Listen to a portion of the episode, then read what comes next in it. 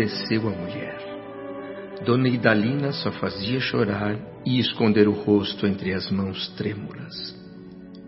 Quanto a mim, uma sensação de profundo arrependimento me sugeria desistir da audiência com o ministro, renunciar às minhas pretensões, voltar correndo ao meu quarto no hospital e lá ficar quieto.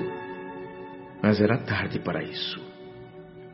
Mesmo tremendo e com o coração descompassado, nada me restava senão esperar pela minha vez.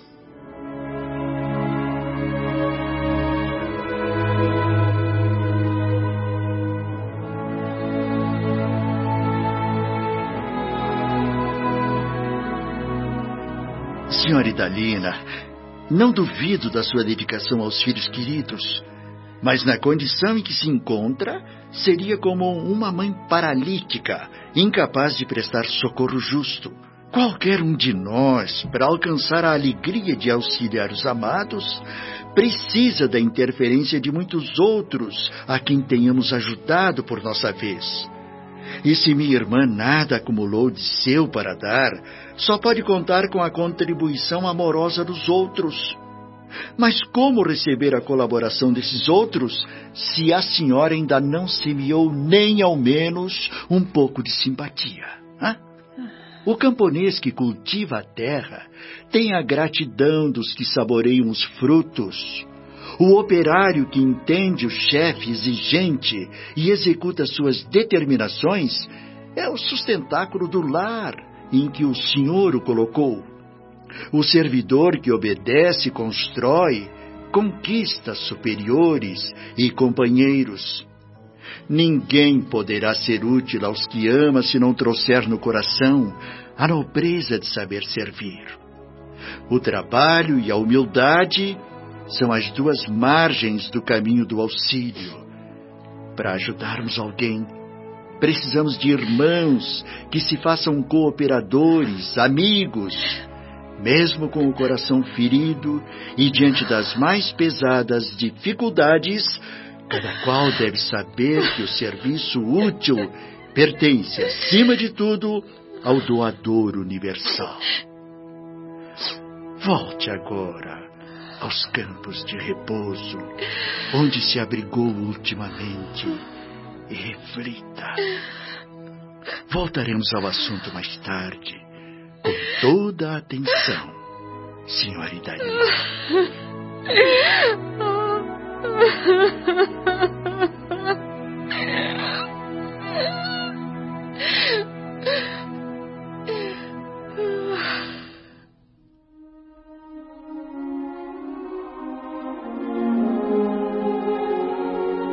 Eu estava dividido entre a compaixão pela pobre mulher e a reflexão sobre as verdades desferidas pelo sábio Clarencio.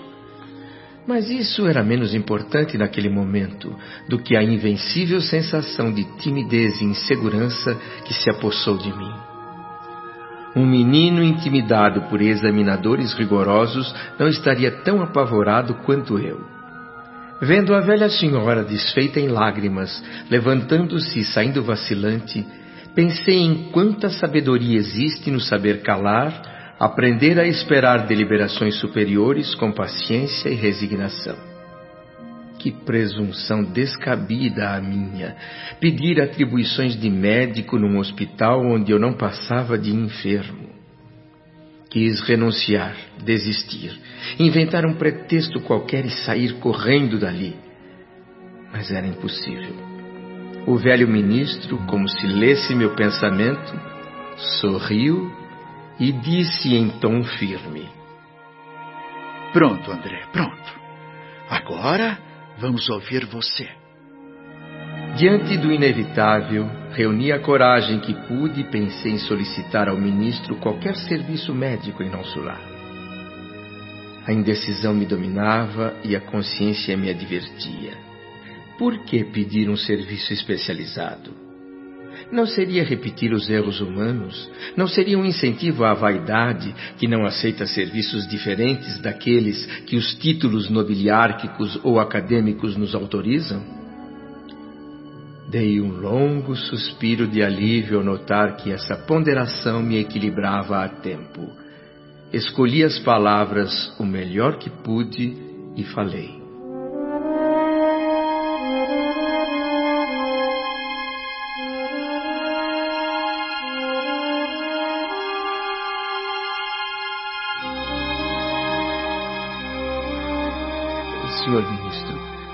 Tomei a liberdade de vir até aqui rogar seus bons ofícios para que me reintegre no trabalho.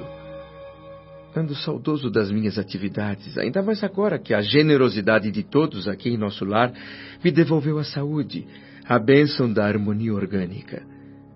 Qualquer trabalho útil me interessa, desde que me afaste da inatividade. Meu caro André, por força da experiência de tantos anos, como ministro do auxílio, tenho aprendido a ouvir palavras e a perceber intenções. Eu já sei. Verbalmente você me pede qualquer gênero de tarefa, mas no fundo sente falta dos seus clientes, do seu gabinete de médico, do ambiente de trabalho com que o Pai Eterno honrou sua personalidade na Terra.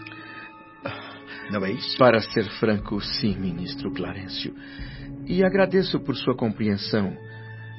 O que acaba de dizer é a pura verdade. Mas convém notar, no entanto, que às vezes o Pai nos honra com a sua confiança e nós desvirtuamos os verdadeiros títulos de serviço.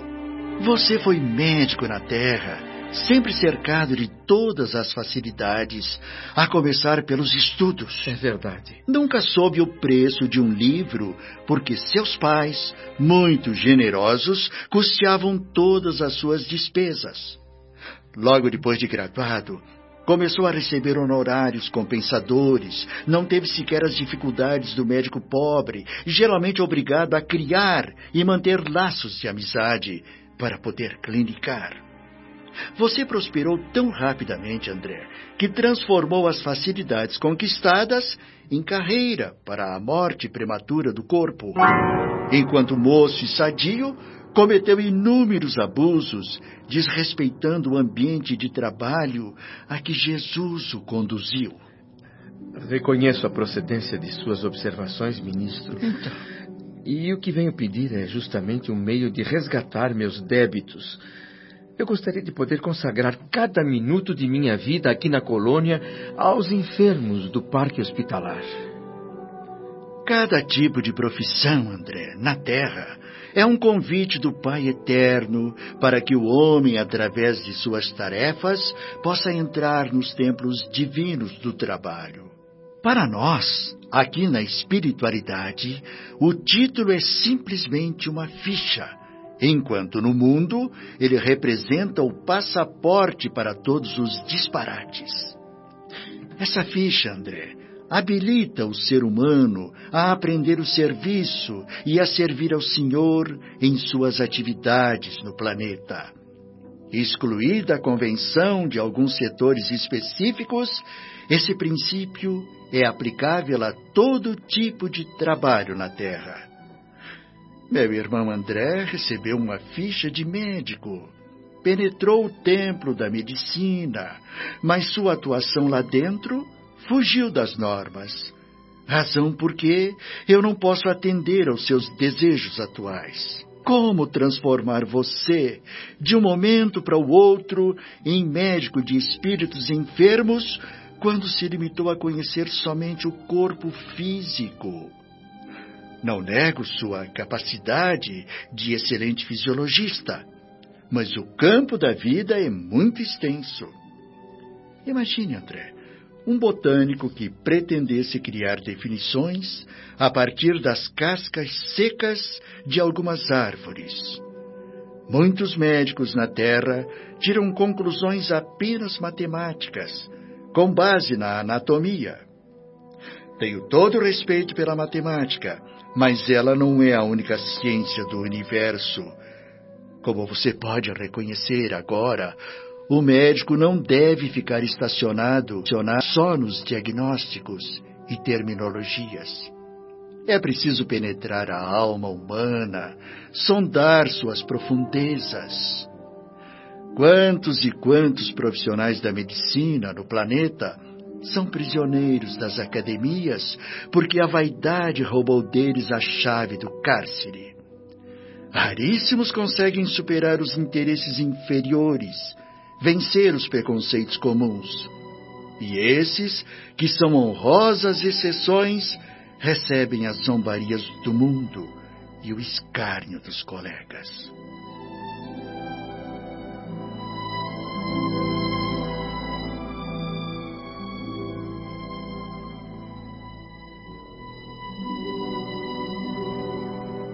Fiquei parado, assombrado com tantas verdades em estado bruto atiradas em meu rosto e sem que eu tivesse um único argumento para contestar. Nunca em toda a minha vida conhecera tais noções de responsabilidade profissional. Um título acadêmico reduzido a simples ficha de ingresso num campo de trabalho.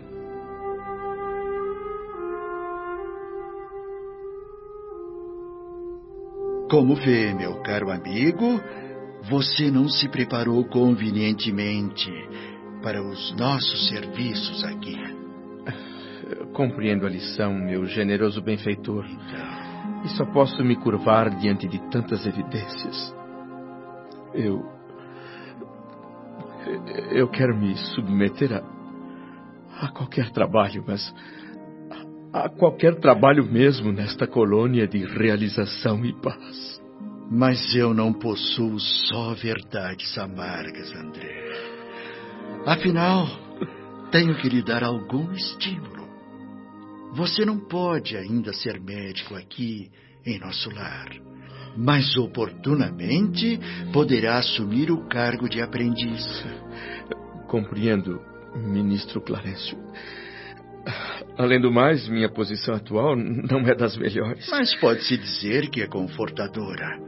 Muitas intercessões têm chegado ao Ministério do Auxílio a seu favor. Intercessões a meu favor? Sim. Mas só podem ser de minha mãe? De sua mãe e de amigos, André. Hum. Assim que você chegou à nossa colônia, o Ministério do Esclarecimento mandou-me suas notas para que eu as examinasse com atenção. E então? Vi nelas muita imprevidência, abusos e reflexões, mas também algumas informações favoráveis. Por exemplo, Sim. nos seus 15 anos de clínica, você deu receitas gratuitamente a mais de 6 mil necessitados. Na maioria das vezes, praticou esses atos de caridade só por fazer mas mesmo sendo assim, a prática do bem sempre acaba por espalhar bênçãos em nossos caminhos. De todos esses que você atendeu sem cobrar, pelo menos 15 nunca o esqueceram, André. E tem enviado até aqui comoventes apelos a seu favor. Não diga. Na verdade, mesmo o benefício feito aos indiferentes aparece aqui a seu crédito. Depois de aprender novas lições e de viver muitas experiências úteis, meu amigo André estará pronto para o futuro infinito.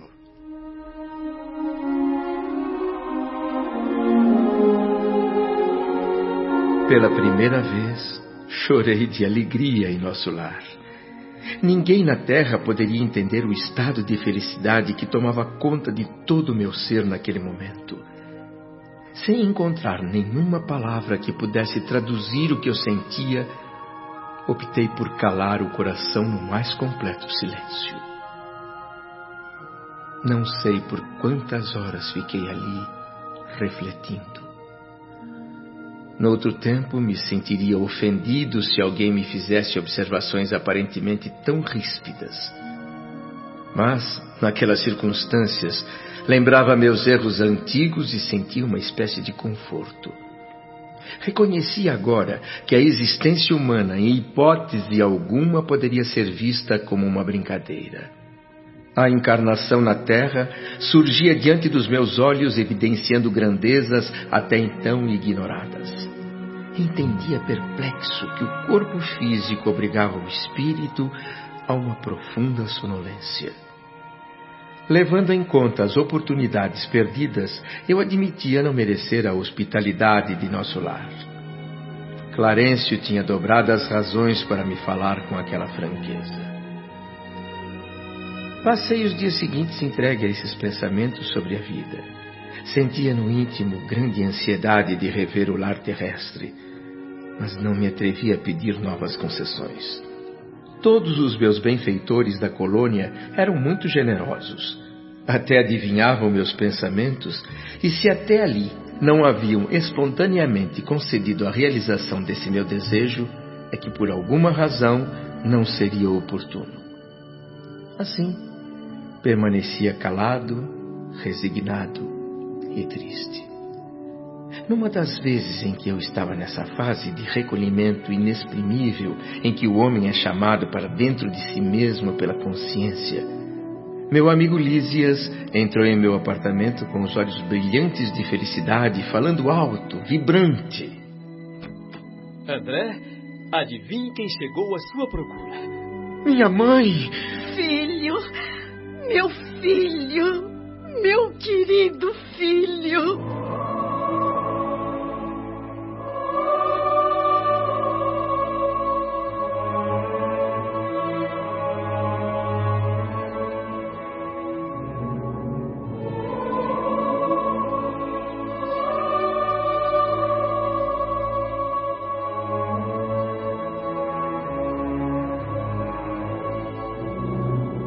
Sei dizer o que se passou então. Voltei a ser criança como nos tempos em que brincava sob a chuva com os pés descalços na areia do jardim de casa.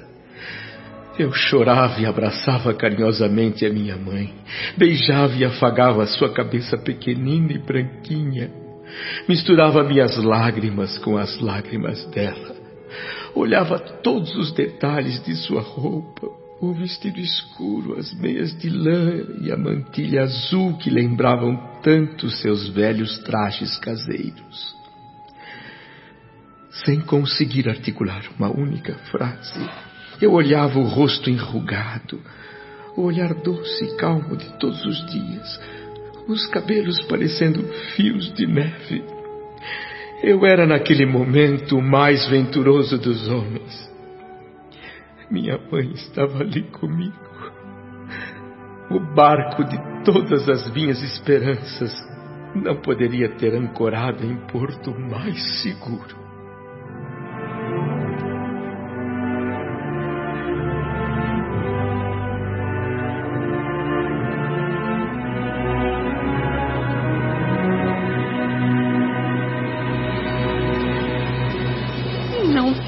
Tão emocionado, meu filho. A alegria também, quando é demais, costuma castigar o nosso coração. Além disso, você ainda está fraco. Não deve desperdiçar energias. Mãe, Oh, filho. posso apoiar a minha cabeça no seu colo? Oh, sempre, meu filho, sempre. Ah, que longo tempo de separação. Mas às vezes a providência separa temporariamente os corações para que nós possamos aprender o significado do amor divino. Este momento é uma dádiva tão grande que nunca poderemos agradecer a Deus. Sabe, mãe, desde que eu cheguei aqui em nosso lar, só tenho recebido amor. Amor que, na verdade, não mereço. Sei tudo que o ministro Clarencio disse a você, André. Clarencio é um espírito sensível, generoso e de grande sabedoria. Fez com que eu voltasse os olhos para o passado a fim de avaliar os meus erros e compreender o verdadeiro sentido da vida. Não tenho como negar uma só palavra de tudo que ele disse, mas, por outro lado, como não levar em conta o fato de que, enquanto da terra, vivemos com o espírito embotado, limitado pelos nossos pobres sentidos? Filho. Por que essa ignorância compulsória me impediu a vida inteira de conhecer a realidade que só agora me atiram no rosto? Gozei a vida, é verdade, mas também sofri e muito. Não só por mim, mas pelos entes queridos que iria deixar na terra quando senti a proximidade do fim. Na fase terminal da doença, as dores eram insuportáveis. De certa forma, eu paguei um preço bem alto pela felicidade vivida antes. Clarencio e Lísias me pedem que renuncie às lamentações. Sim. Mas aqui, diante da senhora, minha mãe, tão amorosa, tão carinhosa, minhas velhas feridas vão se reabrindo. E em vez de, de carregar a senhora nos braços, como tantas vezes eu fiz lá na terra durante a sua doença, eu fico aqui chorando angustiado, repetindo os mesmos erros, fazendo de minha mãezinha o repositório das minhas queixas e males sem fim. Filho, filho. Oh, Deus meu! Quando é que os filhos no planeta Terra vão entender que suas mães não são escravas à disposição dos seus caprichos e exigências? Meu filho, não se queixe, não chore. O seu pranto me traz de volta os sentimentos humanos. Minha alma se sente tentada a retroceder. Tenho consciência de que, como mãe terrestre, nem sempre consegui dar a você uma boa orientação. Por isso, agora eu também trabalho muito, meu filho, reajustando meu coração. Ah, como eu queria neste encontro dar razão aos seus lamentos, colocar você num trono como o melhor filho do universo. Mas não posso, André. A vida me ensina hoje novas lições. Uma atitude assim de minha parte seria perdoável se estivéssemos em plena terra. Aqui, porém, devemos atender antes de tudo ao Senhor. Não é você o único filho desencarnado a reparar os próprios erros. Nem sou eu a única mãe desencarnada sentindo-se distante dos entes amados. Nossa dor, André, não nos edifica pelos prantos que vertemos ou pelas feridas que sangram em nós, mas pela porta de luz que nos oferece ao Espírito, a fim de sermos mais compreensivos e mais humanos. Filho querido, minha visita não será longa. Melhor aproveitar estes minutos rápidos, falando de amor e de esperança infinita, não de sombras e lamentações. Oh, vamos, mude agora mesmo a sua atitude mental. Sinta-se alegre, disposto a trabalhar incessantemente pela sua própria evolução. Entenda, meu amado menino, este nosso encontro é mais uma preciosa bênção. Um presente da misericórdia divina, André. Antes de tudo, temos de agradecer ao Pai por esta reaproximação. Sim, mãe, sim. Pense que estamos numa escola diferente agora. Sinto grande conforto e sublime felicidade na sua ternura de filho, André. Mãe. E lhe ofereço todo o amor que existe no meu coração. Mas neste meu caminho agora, só posso olhar para frente e seguir adiante. Não há retorno. Não posso retroceder.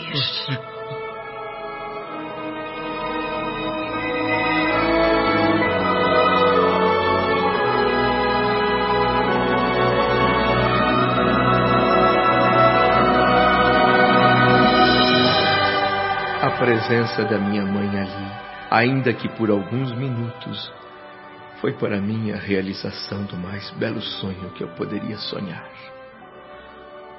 O monstro das imperfeições acumuladas em mim durante séculos, em numerosas vidas materiais, já não era tão assustador.